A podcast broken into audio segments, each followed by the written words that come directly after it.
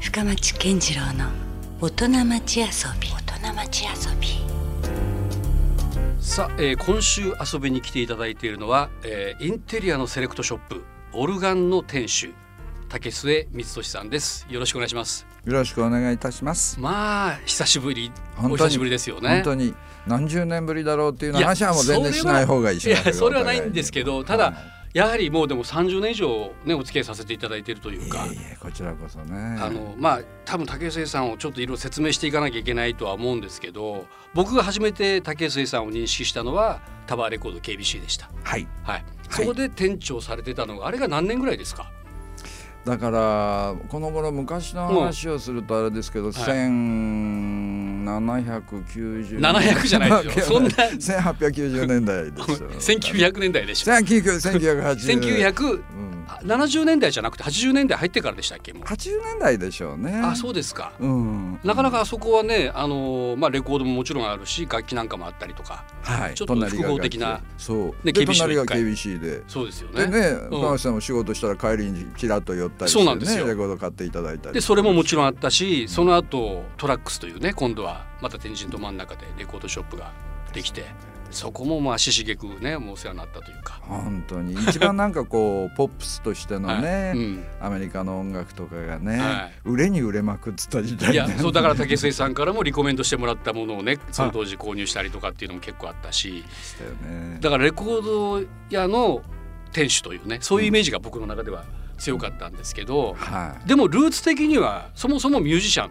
なんですよね。い、一応大学を東京で、途中で大学途中でバンドを組んで、はいレコードをまあ2枚ぐらいは出したりしてもうあれですよもうレジェンドと言ってもいいブドウ畑というねねえ幻のバンドが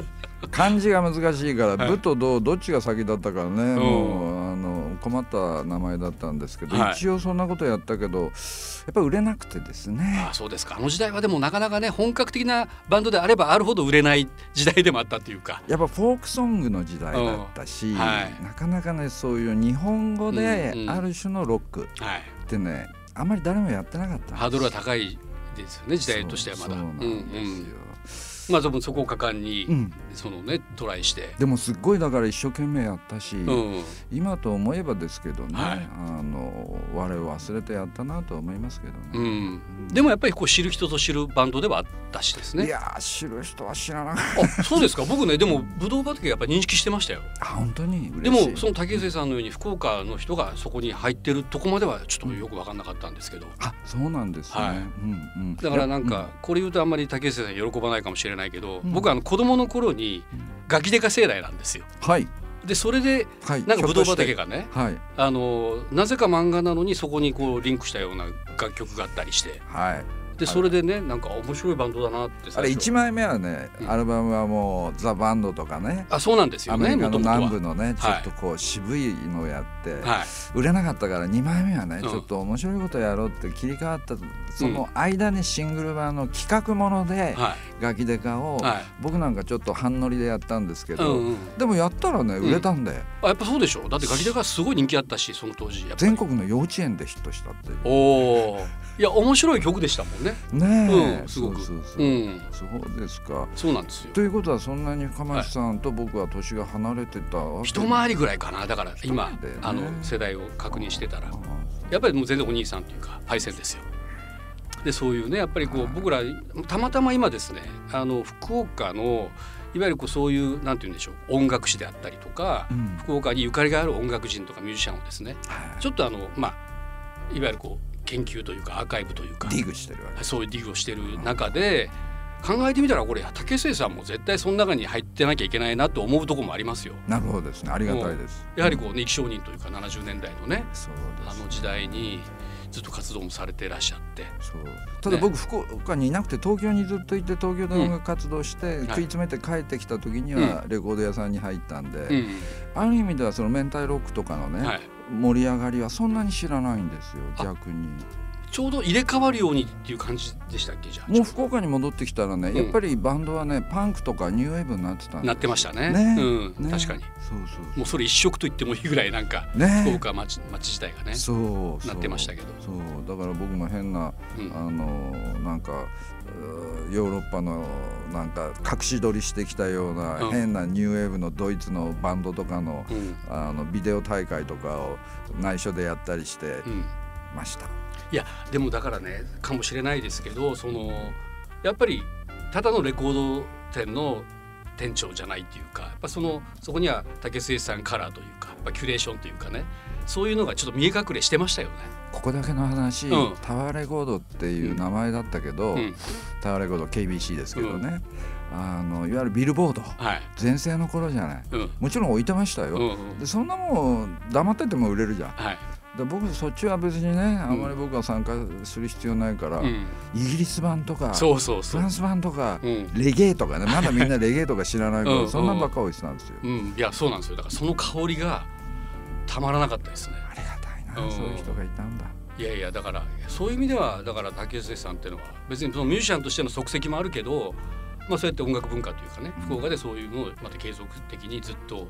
されてたというところもあるからね。リスナーだったんですよやっぱちょっとマニアックな僕自体がリスナーだったから、うん、それが高じてね、うやってバンドとかやってたんだと思うんですけどね。ねうんまあ、あの実はその後の活動が今日の一応メインテーマではあるんですけどもでもあのひとっ飛びに話をすると、うん今はインテリアのセレクトショップはい、オルガンということで、うんこれは何年になるんですか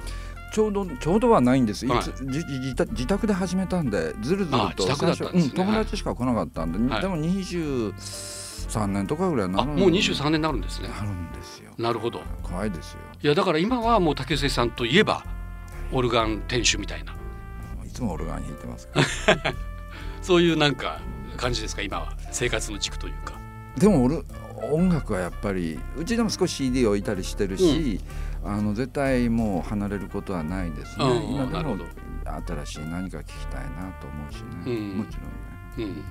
なんかね竹末さんって改めてやっぱりそのまあ博識というかそのあれだからこういうラジオ番組とかもね本当はもっともっとやってほしいぐらい。そうなんでかあすりよますよねやりたいんですけど全部自分で選曲するから、うん選曲するの大変じゃないね30分でもいやでもでも楽しいですよまあもしそれがそういうバーがもしああったとしたら。やりだしたら楽しいんですよね。うんいややるまで選曲するのに時間かかるしさ、うんうんめんどくさいいやだからなんかちょっとこれをきっかけにでもいいんでなんかいつかまたラブ f m とかでねぜひあの音楽ちょっとかなり濃いめのはい音楽番組だからとかをこん な感ねじでねあの、ご一緒にやれてあそうなんでもいいですよ選ね。曲とかあんましなくていいなら、うその代わり嫌な曲が、うん選曲されたら嫌 だけどん、いやいやもうそこは もう全然こだわっていただいてやれたら楽しいだろうなって思い思いながらねですね今日も話をお伺いしてますけど竹内さんはもともとね音楽をされてらっしゃった方なんですけどもこれ80年代は80年代でまた竹内さんのね新しいまた音楽活動がありましたよね。はい結局もう東京のバンドを諦めて帰ってきたのに、あのやりたくなったのはうんやっぱり新しいなんでしょうね音楽の潮流が、まあ、ヨーロッパとかでうね、ん特にイギリスあと、ベルギーとかうんうね、んニューウェーブとかって言われる、まあ、パンクと同じ時代だったけど、うんうんパンクは僕はちょっと無理だったんで、 はいニューウェーブだったら自由にいろんなねあうんの個人的な音楽が作れるんじゃないかと思って、なるほど国によってまたいろいろねそのサウンドがあったり面白かったですよめっね。ちゃ面白かったあの時よ代ねねあの頃うん毎週毎週さ今度はベルギー、今度はイギリス、フランスからもうん楽しかったですそういうところでまた再燃したみたいな感じなんですか一回はちょっと封印した音楽の道も完璧にそうなんであすそれうなでんですね、うんじ自宅で自分でカセットを使って4トラック4つ音が入れれるっていうね、ティアックっていうとこからああ結構卓録ができるようなね卓録が初めてそれでできるようになったなったんですよねカセットテープでしかもそうでこれが出たからやっちゃおうと思っておおなるほど、うんやったらねい自己満足だろうけど、うんすっごく面白いわけですよ。うんね、うんさあの僕ドラマーだったんで最初ちっちゃなドラムマシーンで、うんそれにギター入れて、うんまあ弾けないピアノもちょっと弾いたりして、最後にでたらめの英語のボーカルを入れてうさ、んいい感じかなと思って、うんで次の日の朝プレイバックスとかダメだなこうれ。 んまあそういうことはよくあるんですけど繰り返し繰り返しうんうんうんでそれでだんだんだんだん曲数が溜まっていったわけですか、うんやってると うん、少し溜まったけどたもうちょっとやっぱり行き詰まってた頃に、まあ、あの今からご紹介するねはいあのフラットフェイスっていうはいユニットを組むきっかけになったあうん女性と出会ってですうんね、うんで彼女はやっぱり僕がこう追い求めていた探していたうんとっても素晴らしいんボーカルだったんで,、んで一緒にやることになるほどったんですけどね、はいはいいやなんかだからそのまあフラットフェイスの竹末さんっていうイメージも僕の中では非常にうんうん強くありましたね。ありがとうございます。うん、であれはまた面白かったのはうん別に竹末さん東京には行かなかったですよね拠点が変わるってことはなかったですよねそ。うそうそう福岡で、うんまあ、いわゆるこうミディっていうあのね全国的なレーベルからリリースもされて、最初はねやっぱり東京でちゃんとしたっていうかな、スタジオは東京にあるレコーディングは東京でっていう話だったんうでんす、はいところがちょうどそのうーテープレコードを買ったお店がレコード屋のお隣にだったんで、うんそこのまああのある人ががですね、うん最近なんかあのちょっとスタジオをつ運営することになりまして、まあ、彼もあのうんミュージシャンなんですけど、うんギタリストで、うんでたまに話してて、うんすごい気が合う人だったんで,、うんでそこをちょっと覗きに行ったら、うん最新のシステム持ってて、うんここでレコーディングできるんじゃないかなって言ったら彼うもんやりましょうって言ってくれたかおうら、おうで東京のレコード会社にそういう旨を言ったら、うん最初は半信半疑だったけど、うんまあ、試しに何曲か撮ったんですよ。うんたらこれ全然いけるよねっていう感じで、うんじゃあ全曲じゃあ福岡で撮ろうっていうことになってすごいなんていうのラッキーというかね,め、ね、あの時代でなかなかその福岡でそこまでのクオリティをねでできるっていうことは、まあ、なかなか難しかったと思うんですけど、最新のねもうちょっとコンピューターのちっちゃいのも入れたりしてたやつだから、うん、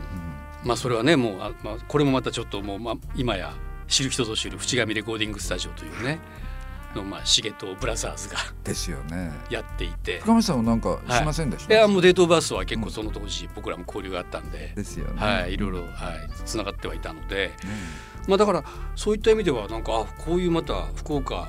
を拠点としながらまたちょっとそういうねうん音楽活動してる人たちが出てきていいなっていうのはちょっとありましたね。ローカ80ルから発信っていうののね、うんまあ走りみたいなもんですよそうですよねでそれがまあフラットフェイスというねはい、名前ではいでしかもあのこれどうなんですかこれそもそもなんか出すきっかけってあったんですか話せば長いことながら、うんカセットでそれこそ56曲あるあの友人に渡したらその人が東京でそのミディのね、うんレコード会社の方に、まあ、社長に聞かせたら気に入って、ある日突然電話があってレコード作りたいんですけどっていう、うんまあそういうのもねなんか、でもそんなもんですよねなんかねなるほどでそんなじゃあもともとそのブドウ畑でコネクションがあったとかそういうのは関係なくちょっとあったみたいそあーなのるほどミディの社長は昔からキングレコードのベルウッドっていうね、ああ蜂蜜も会うとそれもかまた名門レーベルというかやってた人なんですよ、はいうん、だからブドウ畑はもちろん知ってたみたいだけうんなどるほど別にそれとはフラットフェイスとブドウ畑ってかなりね、まあ音楽性も違う しね。だからうねんうんうんなるほど。まあでもそれでまあトントントンと話が。割とですねでも1年間かかりましただって僕もうんレコードや仕事しながらだし、あそっか。週に一遍か2週に一遍行って、淵上スタジオに行ってレコーディングしてっていううん積み重ねでやってて、はいその代わりね10曲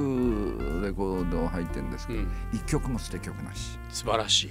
っていうかこの曲を作ったら次だったらこの曲がいいかなっていう僕ちょっとプロデューサーみたいなあことだからもうアルババムをイメージしながら曲がもうどんどんできていってたんですね。その通りなんですよへえなるほどね。ちょっと静かな曲やったら次はちょっとねテクノみたいなの入れようとかっていう、うんそうミックス具合の曲のね全体の、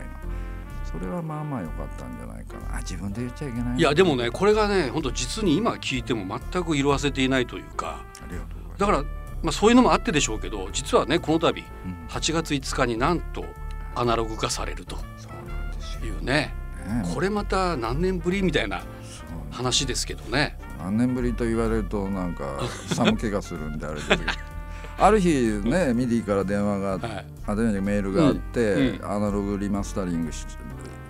したいんですけどいかがでしょうか、うんいかがも何もねうんやりますありがとうございますいやそうですよねやっぱこれがまたうんあのリイシューされることによって今度はまた今まで全くその存在を知らなかった若い音楽ファンたちにまで届く可能性ありますからね。その通りなんです、うんまた昔に聞いていただいた方とは違う感覚でもしうん聞いてもらえたらね、うん、そんなことがあるんならもうミュージシャン冥利に尽きちゃうですわねこれいやもう本当全くそれがありえるなって僕も思いました。まさかでしたうんなんかなんて言うんだろうこう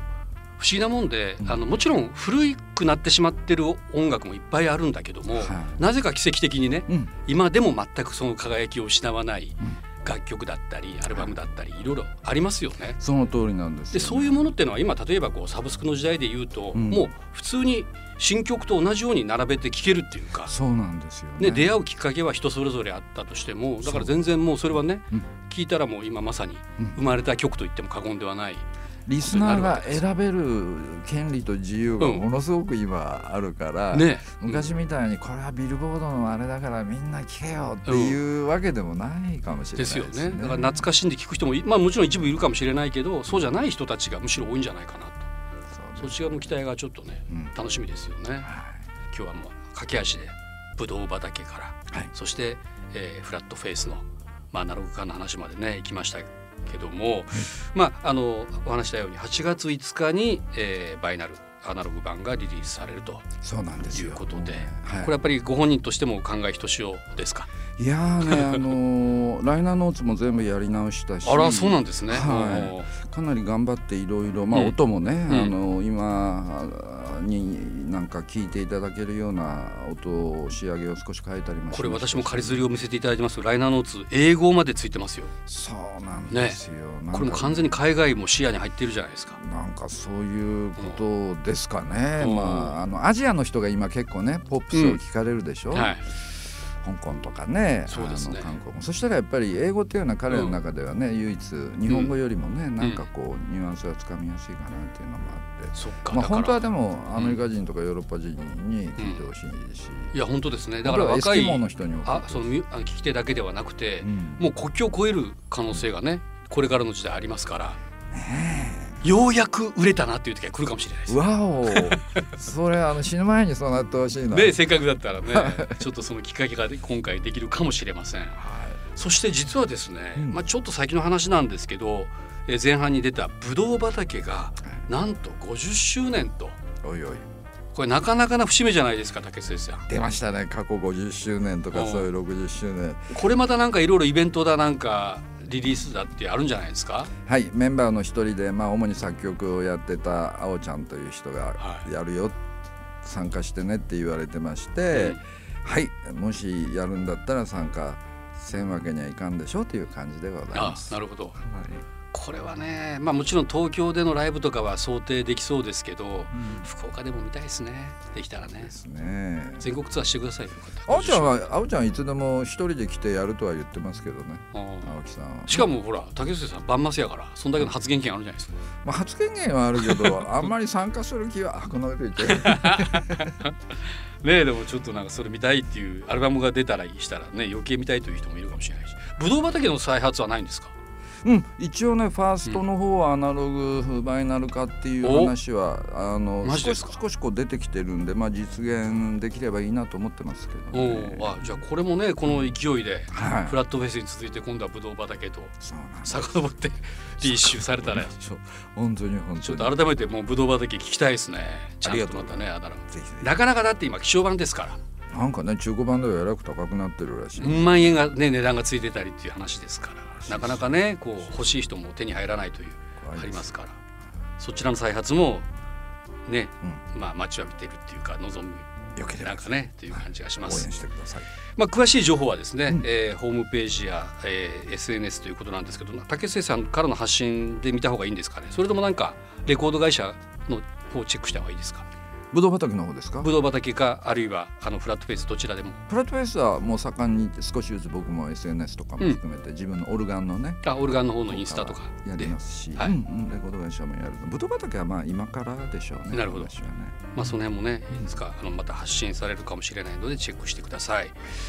さあ竹末さんあの引き続きじゃあ来週のゲストでもよろしくお願いします。よろしくお願いいたします、ということで今夜はセレクトショップオルガン店主の竹末光俊さんでした。どうもありがとうございました。ありがとうございます Love FM Podcast. ラブ f m のホームページではポッドキャストを配信中スマートフォンやオーディオプレイヤーを使えばいつでもどこでもラブ f m が楽しめますラブ FM.co.jp にアクセスしてくださいね Love FM Podcast.